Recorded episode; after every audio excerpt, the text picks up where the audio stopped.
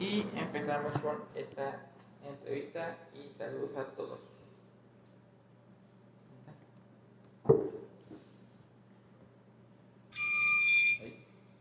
Ah, sí. ¿Cómo están? Hola, ¿cómo estás? Bienvenido a Homoger. Feliz de saludarlos, muchas gracias por la invitación. Bueno, pues ya sabes, bienvenido a Homoger, revista aquí en México, radicada aquí en. Ciudad de Puebla. ¿Cómo ha estado? Feliz, concepto que tengo de México es súper positivo. La gente ha ido dos veces en una oportunidad de cantar a México y la gente es súper linda, o sea, es el reflejo latinoamericano de la amabilidad. Entonces me encanta, se siente uno en casa realmente, son muy, muy queridos. Bueno, pues bueno, empecemos a ver quién es eh, Charmy Bax. Bueno, maestro, pues les un poquito brillo que los quiero ver mejor, ya aquí los veo mejor. Eh, yo soy músico, vivo en la ciudad de Bogotá, la capital de Colombia. Eh, llevo 17 años en la música, hago reggae, danzo y champeta como rit- ritmos urbanos y afro, la verdad, digamos que principalmente caribeños. Vivo de la música hace unos 17 años y hace unos 8 empecé a hacer eventos con población vulnerable, donde me alegraba brindarles momentos fantásticos a población vulnerable, chicos quemados, amputados, parálisis, sordos, y empecé a conocer y a aprender un poquito de inclusión y a devolverle a la vida un poco de lo que había hecho. Y en esa onda lo estoy fusionando ahora en, en meter en música, música accesible e incluyente, básicamente que a grosso modo y muy resumido eso hago yo, canto, vivo de canciones y elimino barreras de comunicación con las canciones y con la comunidad sorda. Ah, ok. Eh, habíamos escuchado que hiciste un dueto con mariachi, que pusieron reggae con mariachi. A ver, platícanos cómo fue que se te ocurrió hacer esa combinación. Bueno, soy admirador profundo de, de- de la música mexicana, del mariachi, me encanta un montón, admiro cómo en México tienen tanto, tanto talento y sobre todo tanta identidad con su música, los felicito. Entonces es algo que a mí me ha gustado muchísimo. Eh, tuve la oportunidad de conocer acá en Bogotá a Mónica Rivas, que ya es de Guadalajara. Eh, miramosle la canción, teníamos la idea de hacer una canción con ella, pero me mostró la música a banda y yo no me sentí muy cómodo para yo rapear o para cantar algo con la música a banda. No, no me sentía muy alineado, muy cercano. Entonces, exploramos un poco más, vimos la de quizá mañana, dije cómo la escuché, cómo te parece, cómo suena, en la voz de ella suena súper lindo. Ah, contamos con el mariachi de un sitio acá en Bogotá muy famoso de música mexicana que se llama La Chula. Entonces, con el director del mariachi, junto con unos de los elementos de música tradicional mexicana, les dijimos, le hice yo la invitación, quiero sacar esta canción adelante, quiero fusionarla, quiero tener mis músicos, pero además quiero tener un músico invitado que es una chica eh, autista o con neurodiversidad en el piano, en uno de los pianos. Queremos que la vinculemos de alguna forma, así que quiero invitarlos a que me ayuden en eso. Y el resultado fue algo muy chévere, fue una creación muy bonita de, de pasar de una canción tradicional ranchera a, a, a meterle un sincopado de reggae con estos elementos. Miramos si era mejor una batería, si era mejor un cajón, para mantenerlo orgánico decidimos hacerlo en cajón. Entonces, fue un crecimiento bien chévere trabajar con la chica autista, pues es grandiosísimo porque nos enseñó una forma de conseguir la música diferente, otra forma de percibirla. Y para todos un aprendizaje. Mónica muy perceptiva, los mariachi muy perceptivos y mis muchachos también muy atentos a, a poner de su parte para poder lograr esta fusión, que sea un reggae con mariachi, que bueno, espero ya la hayan escuchado y les guste. Ok, bueno, eh, ¿cuál ha sido tu fuente de inspiración cuando empezaste o incursionaste en el mundo de la música? Como mencionas, ya llevas años. Sí, señor. Bueno, la, la música me motivan varias cosas. Digamos que yo entré a la música porque quería bailar breakdance. Me encanta cómo girar en la cabeza los chicos y todo esto. Por ahí entré yo a la música y empecé a aprender de hip hop y de hacer rap y ahí me gustó un montón. Ahí fue donde aprendí, o sea, me metí como en el mundo de la música y me empecé a enamorar de la causa y de, de música como con cierto sentido social, que es lo que hace el rap y toda esta onda. Pero cuando vas a hacer una música se va alimentando y entre más elementos tenga, más gusto le coge.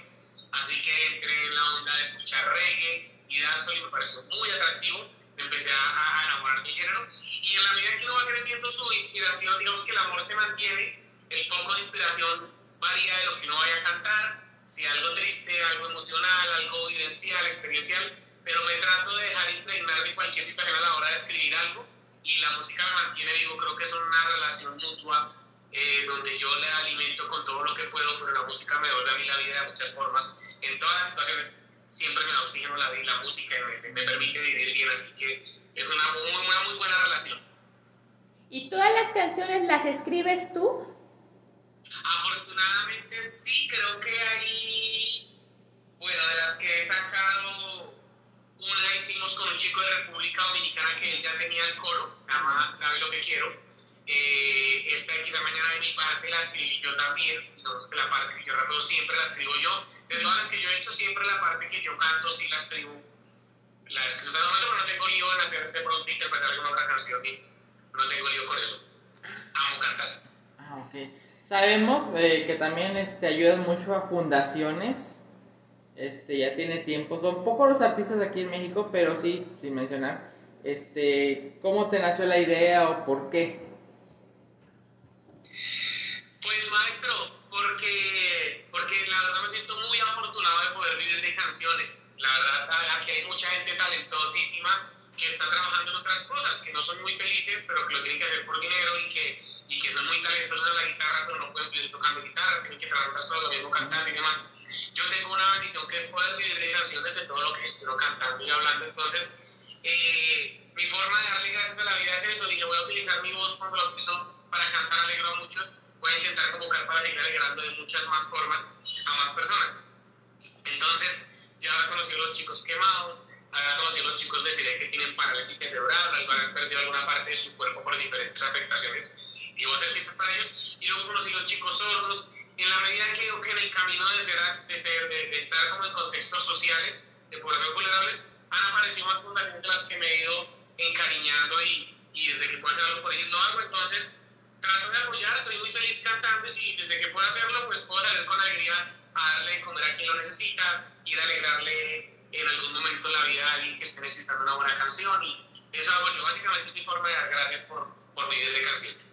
Oye, muy bien. ¿Y ahorita cómo has pasado eh, este periodo de cuarentena? ¿Qué has hecho? ¿Has hecho más música? ¿Cómo ha cambiado? A ver, platícanos. ¿Qué haces en un día normal?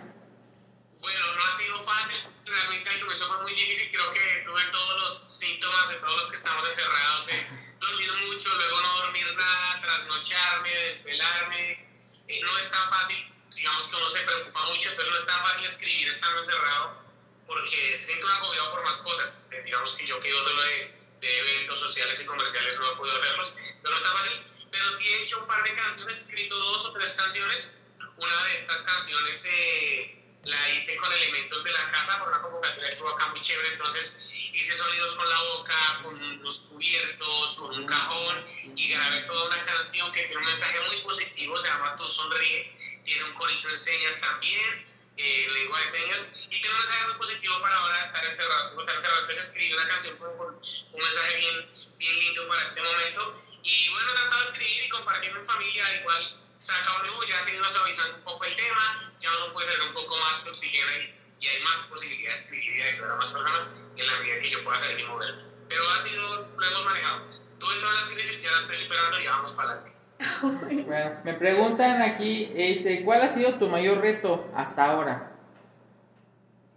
Dura seis meses sin trabajar, yo creo, ah. en este tiempo de cuarentena. Esto ha sido muy difícil. Afortunadamente habían ahorros y el apoyo de la familia y demás, pero creo que eso es complejo. Eh, no, creo que eso, mm, ahora mismo que me afecte y recuerde por, por, por, la cuarentena que estamos tan reciente, yo creo que el tema de no poder trabajar esta renta hace un poquito complejo, pero del resto todo, cuando uno ama, se, se, se, disminuye la complejidad si el objetivo para uno es atractivo. Si yo quiero cantar y hago lo que hago, entonces de repente un viaje que tuve de 26 horas por tierra a un sitio muy lejos que se llama Bonito Putumayo, eh, fue desgastante para mí un montón porque iba a cantar, pero al final iba a hacer lo que quería, iba a cantar, me estaban pagando se feliz a mucha gente. Obviamente fue un viaje súper cansón por tierra muy, muy lejos acá, donde se acaba Colombia, allá en frontera con Ecuador. Eh, pero son cosas como anécdotas, pero no es nada malo. O sea, creo que lo más complejo ha sido en serio durar tanto tiempo sin subirme a tarima. Eso es lo más difícil, creo yo. ¿Y tienes planeado cuando pase todo esto viajar para México para promocionar eh, la canción esa con mariachi? Pues me encantaría, esperemos que se suavice el tema yo he tenido la oportunidad de ir a dos celebraciones lindas en México y espero volver a una. Tengo varias, digamos que eh, cotizadas para, porque he ido principalmente a, a parte de, ¿cómo se llama? La, la parte, o sea, Cancún, o sea, me escapa el nombre de esta parte, la Riviera. Eh, pero este, tuve la oportunidad de estar en el DF también. Tengo unos amigos en, en, en Toluca que son muy queridos. Y claro que sí, esperamos volver. O sea, a la medida que algún evento, así sea pequeñito, se gestione, yo organizo el resto para poder viajar y hacer una rueda de prensa bien chévere y poderlos conocer a ustedes en persona y darles un abrazo porque sería grandioso. Y contarles que con cariño y con respeto hicimos algo de su música, pues ahí la volvemos incluyente.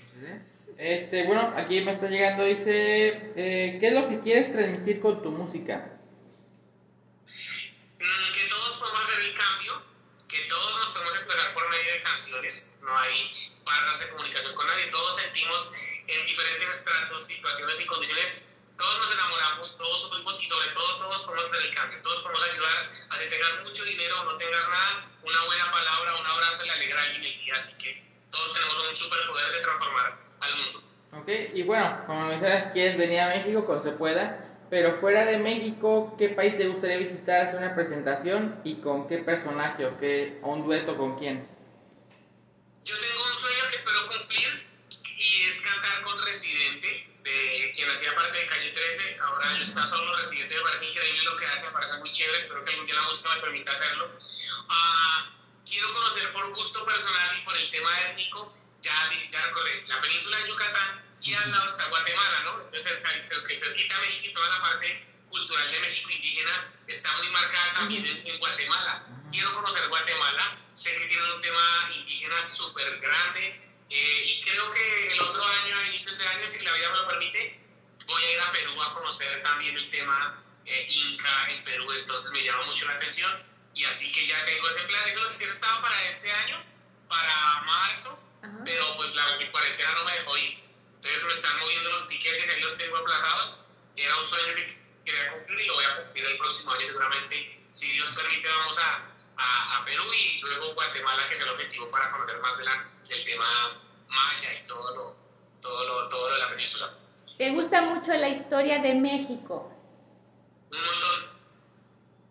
Un montón, o sea, me disfruté tanto cuando fui a toda la parte de Yucatán, me parece mm. grandiosísimo. Hay una historiadora que se llama Diana Uribe, acá en Colombia, uh -huh. y que relata las historias del mundo de una forma muy didáctica y muy, muy práctica, muy accesible. Cuenta la historia de una forma muy bonita, muy, muy juvenil, digamos. Claro.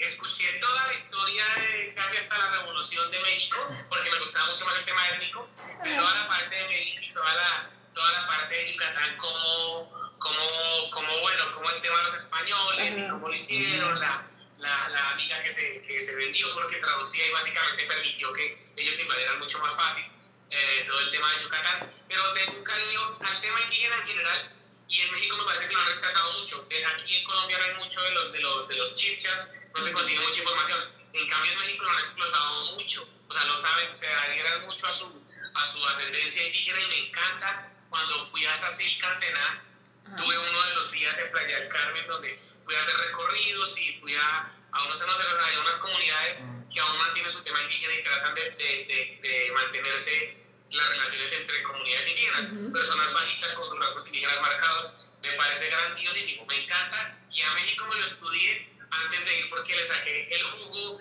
a, a Chichen Itza y a todas las, todo el templo del sol y de la luna, me lo disfruté un montón, o sea, ha sido los viajes más lindos que he tenido. Creo que el, más, el que más he disfrutado.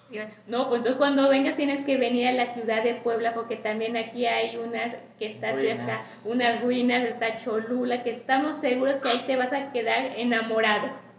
Genial, genial. Quiero que te, hay un recuerdo en el, en el, ¿cómo se llama? así? donde está el templo del sol luna, se me escapa ahora el nombre, eh, ese desierto, bueno tengo una, una atardecer allá fantástico que, que, me marcó, me traje una ramita por ahí lo más linda, ya, ya se las comparto, eh, y me marcó estar allá y, y, aguantar frío esa tarde y ver una noche con ese cielo estrellado me parece increíble, me sentía reviviendo la historia, me sentí más indígena que nunca y me encantó y espero ir a, a Puebla como me dices, sé que hay muchos más lugares lindos y, y lo que conocí es un poquitico porque México es gigante, o sea, es muy grande, entonces espero, espero ir pronto a conocer todo lo que me falta México, que sé que es un montón. Me falta todo el otro lado, sea, Yucatán, pero me falta ir para arriba todo. Entonces espero conocerlo. Bueno, me preguntan si tienes algún tipo de hobby fuera de la música. Yo ando mucho en moto, ¿sabes? Me gusta andar en moto. De hecho, las personas que me recibieron eh, en Toluca, Eh, son chicos que por medio de las motos los conocí, una pareja que se llama Carol y, y, y ahí se me escapa el nombre de su esposo. Pero bueno, Carol junto con, sus, con, su, con su familia me recibieron muy queridos y tenemos una pasión por andar en moto fantástica también. Yo disfruto mucho andar en moto. Tengo una motico, una 650 Naked, con la que salgo y, y, y ando, doy vueltas por acá, así que disfruto mucho andar en moto también, además de la música. Oye, está muy bien eso, Ah, ¿Te oye. gusta estar viajando, conociendo la historia de cada lugar que visitas, Su comida. explorando la comida? ¿Qué tipo de comida te gusta aquí de México cuando viniste? Eh, las gringas me encantaron, pensé que las gringas eran las monas lindas que iban ahí. Y Ah. quieren comer gringa, yo bueno, pensé que, pensé que eran las gringas de Estados Unidos, que voy para esa. Pero eh, hay un, un tipo de, de, de, de, comida que es gringa la que tiene que saber ya, ¿no? Pero bueno, realmente me encantó y creo que entre más sea de, de calle me parece más rico, porque recién llegué a México. eh, cuando comí en la calle en un puesto de tacos me encantó, ya luego en unos restaurantes más chéveres no sabía tan chévere. Creo que es más la comida de calle la que me gusta. Eh, me encantó, hombre, la cerveza allá, hay una cerveza, no sé si sea mal hacerles publicidad, pero es que aquí no se consigue, no sé si no la dejan traer, que se llama cerveza indio. Ah, Y me Ah, encanta que yo entraba a todas las tiendas y habían 20 tipos de cerveza indio, que esto y además que el tema indígena, hay una edición que sacaron para Lola Palusa y es como morada, me parece, además es deliciosa. Yo era tonto borrachándome con cerveza indio, ya me encantó. La cerveza me encantó un montón allá en México, yo no tomo tanta cerveza acá, no me gusta. Pero en México ver tanta cerveza indio y tantas variedades, me encantó y la comida me pareció buenísima, pues tantos taquitos, ya al último estaba un poquito cansado, duré como 12 días, ya al final no quería más taquitos, pero, pero, pero los disfruté y las gringas me gustaron porque traían como quesito y, y me, me, me divertí mucho comiendo, me encantó. Y el, y el chile. Y, los- y, y bueno, de ajís probaba el- y pues los habaneros, todo tipo de habaneros estuvo chévere. Ya había unos muy fuertes que ni siquiera mi amigo mexicano que nos recibió se lo comía y que casi lloran un- en un momento que se comió ají. Si este man que es de acá casi se muere, yo me mato, sea, me, ahogo cuando me como un ají de estos, me muero. Y él sí era feliz echándole y lloraba. Y yo, este man es tremendo, tremendo carnal de acá, tremendo guante fuerte para la está llorando. Y yo me como eso, me muero. Cuando fuimos a, a Teotihuacán, sí, Ajá. es que no el nombre. Pero, pero, uy, tre- tremendo, hay muchos ajís y, y sé que toca echarle salsita para que sepa bueno, eso sí lo tengo claro. Todo lo que uno hace toca echarle algún ajicito para que haga flow. Eh, pero yo solo con que el habanero estaba bien. Me encantó mi habanero así suave, hasta ahí. Oye, ¿probaste el tequila o el tequila no lo probaste? En cantidades, eh, casi los dejo sin provisiones de tequila y de mezcal. O sea, los días que estuve, si estuve 12 días, yo creo que 11 tomé tequila a lo maldita sea, o sea, mucho. Uno de los días me la pasé con ingeniero cuando fuimos al DF. eh, y uf, no, además que también hay muchos tequilas muy económicos. O sea, los tequilas que uno acá conoce a cierto precio normal, Ah, pues. allá son muy baratos. Que entiendo que para ustedes no son de tanta calidad, no son tan chéveres, Ujú. son bebidas como muy económicas. Pues tomamos de todos los que había, de todos los que yo podía tomar, nos los metimos. Todos los días le decía a mi amigo, pues estamos en México, que no me voy a tomar una pola, que me la puedo tomar en Bogotá, o que me tomo una corriente, un ron, un whisky. No, pues, estamos en México, tomamos tequila. Ya al final el cuerpo no me lo seguía, los días antes ya no me entraba olía el tequila y me daba ganas de vomitar el mezcal, ya no. Traje varias botellitas acá para compartir y cuando se las traía a mi, mi, mi mejor amigo, no sé, a alguien le traje una botellita de mezcal. Mira, el museo del tequila me traje esto. Ah, de una escapan y me iban a dar un sorbo y yo no tomaba. O sea, me daba rebote, tomé mucho tequila. Todavía, ahora me puedo tomar una copita y ya, pero todo el que tenía que tomarme en la vida, me lo tomé en el segundo viaje, en el primero no tanto. Ajá. En el segundo viaje que fui con mi ingeniero, me harté todo el tequila que pude y me encantó, pero ya me saturé. Está rico para una copa y ya no más. Nada más, ah, bueno. Bueno, ¿y allá qué comida es la más típica o que te guste? Perdóname, no te entendí, disculpa. Sí, la comida ya en Bogotá, ¿qué cuál es lo más típico en gastronomía? Bueno, aquí hay algo que es que, es que, digamos que puntualmente donde yo estoy, hay algo que es un ajiaco, que es una sopa como de diferentes tipos de papa con pollo. Y es muy famosa. Este ajiaco es delicioso, me encanta porque me encantan las sopas. Y en general en Colombia, hay, pues cada región tiene un plato típico. Como estamos en Bogotá y en Bogotá hay de todas las regiones, literalmente en la zona donde yo vivo, hay un sitio donde venden tamales netamente santanderianos, que es de una zona norte del país. Eh, comida costeña, que es de la costa atlántica también, y se consiguen pescados, mariscos deliciosos.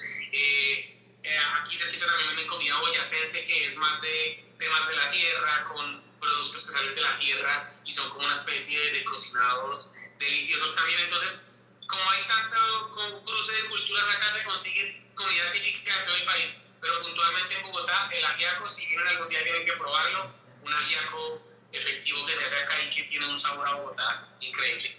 Y es una sopa. Ah, pues es bueno saberlo para cuando vayamos por allá, ya sabemos. Claro que sí, tienen que probarlo y bueno, y muchas otras cosas. Ahí, sobre todo la- en, en ambos costados hay la costa atlántica y hacia el Ajá. tema cultivo y hacerse hay envueltos, hay tamales, hay un tipo de carne que la dejan secar al sol y es en otra región. Eh, bueno, hay una cantidad en San Andrés venden algo que se llama rondón, que es una sopa, pero como de muchos mariscos, también muy rica. Cada región tiene lo suyo y en Bogotá se consigue todo. Para que lo sepan y vengan acá. No, pues ya sabes que cuando vayamos te busco entonces para que me hagas un Claro tour. que sí, yo estoy el tour gastronómico para que conozcan todos los sabrosos que hay acá en Bogotá. No, pues, gracias, muchas gracias. ¿Cuántos, cuántos tatuajes tienes? Yo tengo cuatro. Tengo este, el. Bueno, está en la parada, así puedo levantar mi piernita y se alcanza a ver. Oh, espera, me soltó mi pierna. Tengo cuatro grandes, Ajá. relativamente grandes. Ah. Este es el, el esto, este no se ve bien, pero este tiene aquí las iniciales de mis papás y de mis hermanos. y tiene una fecha por acá especial y bueno, es también como un tema muy indígena, Ah. este acá, es como un tribal. Ah, Eh, hay otro que no se puede ver en este momento, que lo tengo en la pierna, Ajá. pero es en la parte más arriba del muslo Ah. eh, y me da la vuelta entera, no lo puedo mostrar es porque me da la vuelta entera y me el Ah, pantalón. claro. Y no, soy- y no censura. Y no censura. Es un poco más indígena, Ajá. tiene más, tiene una clave de fa, tiene un fénix, Ujú. tiene una C a un lado y dice cielo e infierno y tiene un cosa, una cosa más tribal y va de lado a lado, también full indígena. Eh, el primero de los brazos que me era el que decía Chalmi, aquí está, dice, es como un graffiti de calle, dice C-H-A-L-M-I, mi nombre es Chalmi, tiene un micrófono que dice hip hop y está por ahí en realidad, con un micrófono con un plug, eh, así como con el primer micrófono que canté. Este es como un graffiti de calle, el objetivo de mis brazos es que se vea tal cual como, como un graffiti de la calle.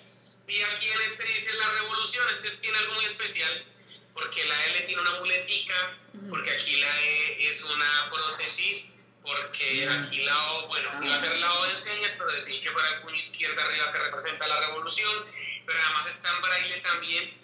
Eh, si te fijas, esto está en braille escrito la revolución. Entonces es como mi tatuaje incluyente. Ahí se conectó nuestra amiga Carol, que, que está en México y que me recibió muy linda con su familia cuando fui allá. Ah, pues saludos, Saludos. Carol. Aquí. ¿Cuál fue tu primer tatuaje en sí? ¿Cuál de los cuatro? El primero, el de la pierna. El de la pierna, pero era más pequeño y luego me lo agrandé. Me tapé el que tenía ahí y luego me hice otro más grande. ¿Y esos tú los diseñaste? Mm, no, acá sí. Ajá. Eh, y los otros por colaboración. Este di la idea y una- un chico grafitero lo hizo. Y el de la pierna, puntualmente con el, de, con el chico tatuador. En ambas piernas fueron personas diferentes, en cada pierna, perdón. Entonces, con cada tatuador le decía qué quería y, y me Ujú. ayudaron a diseñarlo. Le decía más o menos, quiero que tenga esto, que sea muy indígena, y me, me iban haciendo diseños y todo. ¿Y has pensado, hicimos. has pensado en hacerte otro tatuaje?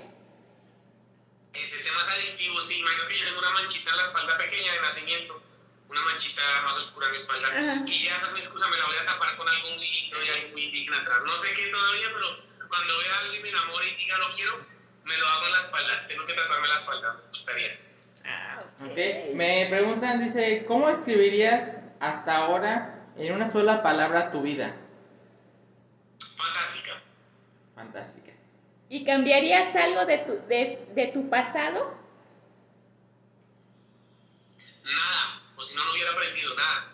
Me arrepiento de muchas cosas que dejé de hacer y muchas otras que hice, pero no, si fuera el tiempo no las cambiaría, disfrutaría más las buenas, creo que no me cambiaría nada de lo malo. Si pudiera volverme, disfrutaría más un momento grandioso y, y cometería los mismos errores porque de ahí es que he aprendido, no cambiaría nada.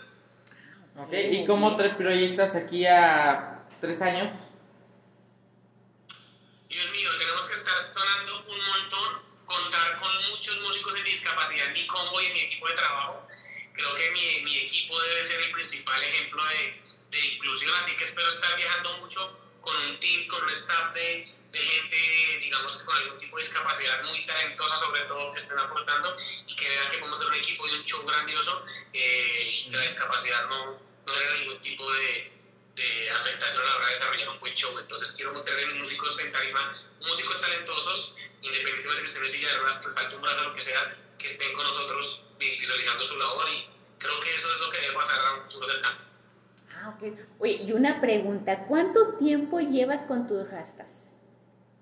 Yo me enredé el cabello hace como 11 años, ¿sabes? Lo que pasa es que pudiera estar mucho más largo, pero me lo he cortado muchas veces. Ahora mismo en diciembre, Ajá. como en diciembre me lo corté, en diciembre me lo venía arrancando, me lo corté hartísimo. Ya, ya me llegaba casi a la cintura todo, entonces me lo volví a cortar todo porque cantando ya se me venía mucho a la cara y no podía cantar, entonces no era cómodo para cantar. Entonces, siempre casi siempre lo tengo así cuando estoy en show.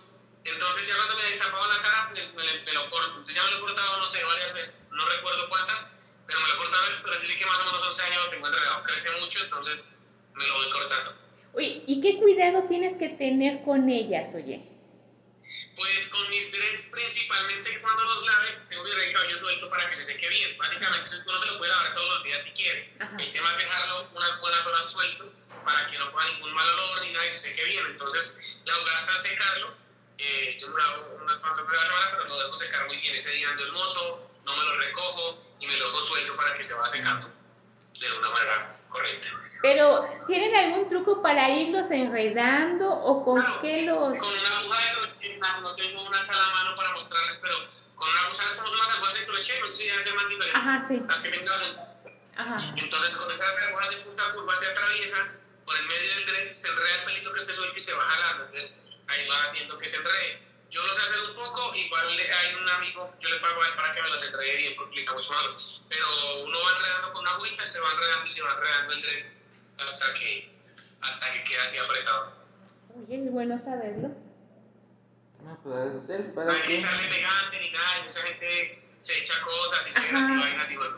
La mejor forma es con agujita y limpio y ya. Hay mucha gente que le echa vainas y eso daña la vuelta. No, pues está muy bien. Sí, ya se nos está terminando el tiempo. Si nos puedes decir tus redes sociales para que la gente aquí de México, de Estados Unidos, de todo el mundo te pueda seguir y escuchar este, esta canción de mariachi con reggae. Claro que sí, los invito a que escuchen quizá mañana música accesible e incluyente que elimina barreras de comunicación con las personas sordas. Hay una versión para sordos, una versión para oyentes, para que la disfruten. Eh, mi Instagram, como lo es arroba chalviwatts. En YouTube y en Facebook estoy como Chalvi La Revolución para que vean todas las obras lindas que hacemos y todas las canciones. Y aprovecho este espacio para Carmen, para Carla, para su esposo, mandarles un saludo muy, muy especial. Realmente me hicieron sentir en casa. México es un destino que siento como otra extensión de mi hogar que devolver. Y a ellos puntualmente fueron muy lindos y muy queridos, están conectados a la entrevista, les mando un abrazo, los tenemos en el corazón puntualmente, mi ingeniero y yo, porque fuimos los que más duramos en México, de verdad que esperamos volver muy pronto y, y ir, a, ir a andar en moto allá porque es la familia que, que tengo en México y que de verdad los quiero un montón y que están bienvenidos acá en Colombia, igual que ustedes, a toda la gente de la revista que se conectó, bienvenidos a Colombia porque tienen que venir a probar el ajiaco, a tomarse un aguardiente y que sepan que también en Colombia somos mucha calidad como lo somos los latinoamericanos. Se les recibe con un abrazo y con cariño y con una sonrisa. Esta es su casa. No, pues muchas gracias, Charmy, por estar con nosotros, por brindarnos tu tiempo para que más personas conozcan tu música, lo que has hecho, tus valores de ayudar a personas, ¿verdad? Entonces, ahora sí que cuando quieras regresar nuevamente aquí a la revista de Homoguer, eres bienvenido. Este, ya cuando puedas tú viajar, también te esperamos aquí con los brazos abiertos a Puebla, para hacerte un tour turístico y todo eso. Entonces, muchas gracias en verdad por estar con nosotros esta tarde. A ti muchísimas gracias, espero que escuchen mi canción, la compartan, muchas, muchas gracias y iremos a Puebla, que sea un compromiso que cuando la vida nos permita viajar de nuevo, vamos a Puebla a conocer y de verdad muchísimas gracias, ¿vale? Estamos para que sean. Saludos. Saludos, bye. Muchas gracias.